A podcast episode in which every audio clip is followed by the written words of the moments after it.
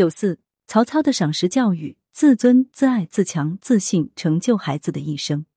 在孩子的成长过程中，家庭教育对于孩子性别认同与社会化极其重要。父母在家庭中的角色各异，对孩子的成长也有着不可替代的作用。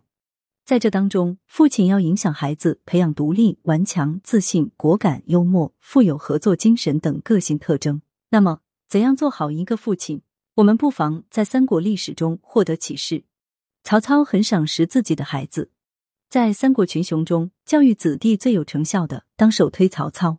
他的几个孩子曹丕、曹植文武双全，都是著名的诗人。曹彰刚毅威猛，是一员名将。曹冲虽然十三岁就夭折了，却是历史上罕见的神童。如果没有良好的家庭教育，能够达到如此地步吗？作为称霸一方的乱世英雄，曹操不仅是富有盛名的政治家和文学家。更是一位称职尽责的好父亲，这突出表现在他对孩子因材施教、赏识有加。一方面，曹操对于儿子们要求严格，尤其是对曹丕、曹植、曹彰几兄弟，自小就带领他们骑马射箭、南征北战，练得一身精湛的武艺。另一方面，曹操还培养他们通晓音律、著诗写赋，铸就了三曹在中国文学史上的地位。更可贵的是，曹操还以积极的心态去教育孩子，不断称赞孩子的能力，努力开发他们的潜能。例如，《三国志》记载邺城同台的登台作赋，年仅十九岁的曹植一挥而就，率先完成登台赋。曹操阅后赞叹不止，令曹植倍感鼓励。又如，东吴送来一只大象，曹操询问部下如何称象，年方六岁的曹冲就直书己见，曹操非但加以阻止。还夸赞万分，并一一照办，令曹冲一举成名。且不论慈父的好坏或称象的方式是否可行，曹操对孩子的积极鼓励是非常值得父亲们学习的。其实，曹操不仅对嫡亲子赏识无比，对于养子何晏和秦朗等也是宠爱有加，令其才华备受肯定，可以遨游诸侯间而无尤。在心理学上，曹操的赏识教育。就是父亲通过亲切的言语、体语表示来传达对孩子的热切期盼，令孩子在不断的积极鼓励之下，努力实现其自我实现预言。这会促使孩子变得更加自尊、自爱、自信、自强。这也就是著名的罗森塔尔效应在家教上的有效运用。从小就重视孩子的启蒙教育。曹丕在《典论自序》中说：“在我五岁时，父王看到市局扰乱，教我学射箭；六岁能开弓。”又教我骑马，八岁就能骑射了。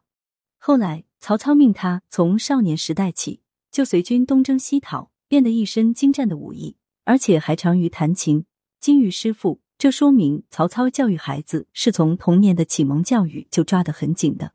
至于曹植，十岁出头就诵读《诗经》《论语》以及词赋几十万字，而且下笔成文，以马可待。曹操不大相信他如此杰才，曹植要求面试。当邺城同台刚建成时，曹操带领儿子们登台，命个人作赋。曹植第一个交卷，曹操不由得连声称赞子建的才气了。这也同样说明曹操的孩子幼年时代奠定的基础是何等坚实。所以，曹操非常注意给孩子们选良师，并要求他们尊敬老师。他给他的儿子们选拔属吏时，下令要选德行堂堂的人物。他还选被称为国之重宝、世之今早的秉元为曹丕的长史。曹操有次出征时，让曹丕留守，派张范、丙元辅佐，严令曹丕有事必须尊重张、丙二人意见，并对张、丙二人行子孙礼，言字当头。曹操严格教子的故事，三国史中有很多。公元两百一十三年，曹操率军南征孙权，命令曹植留守邺城。临行前，曹操对曹植说：“我二十三岁时做的事情，现在回想起来，也没有什么错误。”你今年也二十三岁了，难道还不应该努力吗？言辞间寄托了对曹植深切的期望。可是曹植由于恃宠而骄，放纵不羁。有一次乘车在驰道上走，又私自打开司马门出去。在当时，在这两条路上行走是只有皇帝才能享受的特权。曹操知道这件事后，十分生气，不仅斩了守门官吏，还严惩了曹植的行为。再后来，曹操决定不立期望最高的曹植，而改立曹丕为世子。这种改变虽说还有其他一些原因，但曹操对儿子的严格亦由此可见一斑。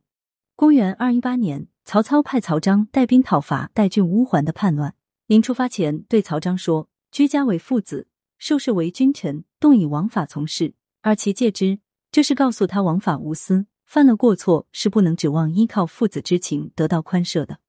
曹彰果然兢兢业业，奋力战斗，所向披靡，完全平定了北方。后来回禀曹操时，却并不居功，而把功劳归于部下将领。曹操听了十分高兴，亲切的握着曹彰下汉的黄胡须说：“黄须儿竟大奇也。”后来，曹彰果然成了一名弓马娴熟、英勇善战的将才。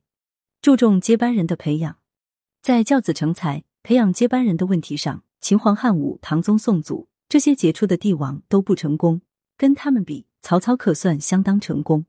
由此看来，我们可以从教子成才、培养接班人的角度探究曹操的教育思想。曹操教子的材料不算多，又零碎，但我们仍然可以从中发现一些有价值的教育思想。一择良师重交际，曹操非常注意给孩子们选良师，并要求他们尊敬老师。他给他的儿子们选拔属吏时，下令要选德行堂堂的人物。他还选被称为国之重宝、世之金枣的丙元为曹丕的长史。同时，曹操深谙近朱者赤、近墨者黑的道理。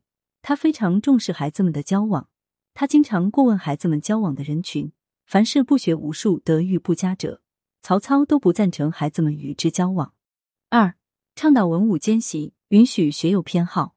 曹操能文能武，他也要求诸子兼习文武，全面发展。公元两百一十七年，刚过而立之年的曹丕被立为太子。这时的曹丕已像父亲一样，文才武艺俱佳。在当太子期间，他撰写的《典论》论文是中国古代文学批评和文学理论的滥觞之作，在中国文学史上占有重要地位。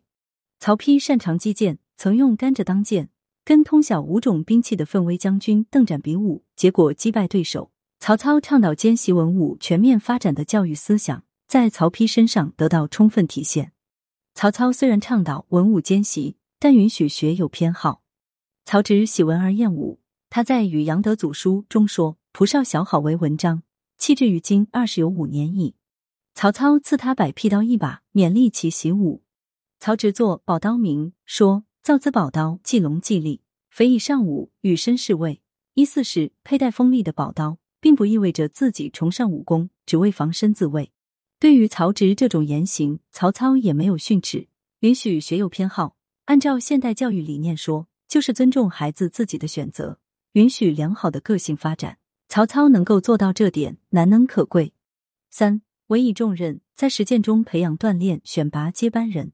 建安二十年（公元二一五年三月），曹操发布诸儿令，当今寿春、汉中、长安这三个重镇，先打算各派一个儿子去驻守治理，想选派慈善、孝顺、不违背我命令的，也不知道用谁好。儿子们虽然小时候都被我疼爱，但长大后德才俱好的，我一定重用他。我说话算数，不但不对我的部下有偏私，就是对儿子们也不想有偏私。朱儿令反映出曹操对儿子们敢于委以重任，在实践中培养、锻炼、选拔接班人的教育思想。四以身作则，主张节俭，反对奢侈。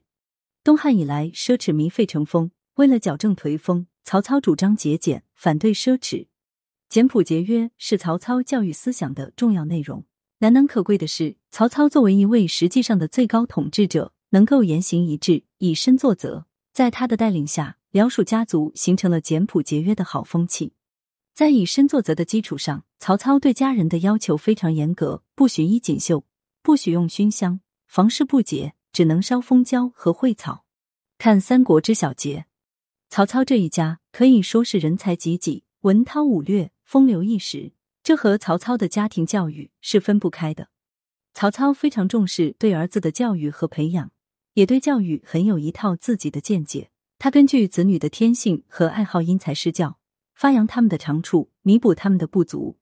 这就从侧面反映出，无论我们身在什么样的家庭，都应该搞好自己和孩子之间的关系，让孩子与自己舐犊情深、亲密融洽。此外，我们还应该注重对孩子进行因材施教。只有在这种健康的家庭教育和文化氛围中潜移默化，孩子们才能个个学有所成，尽显其才。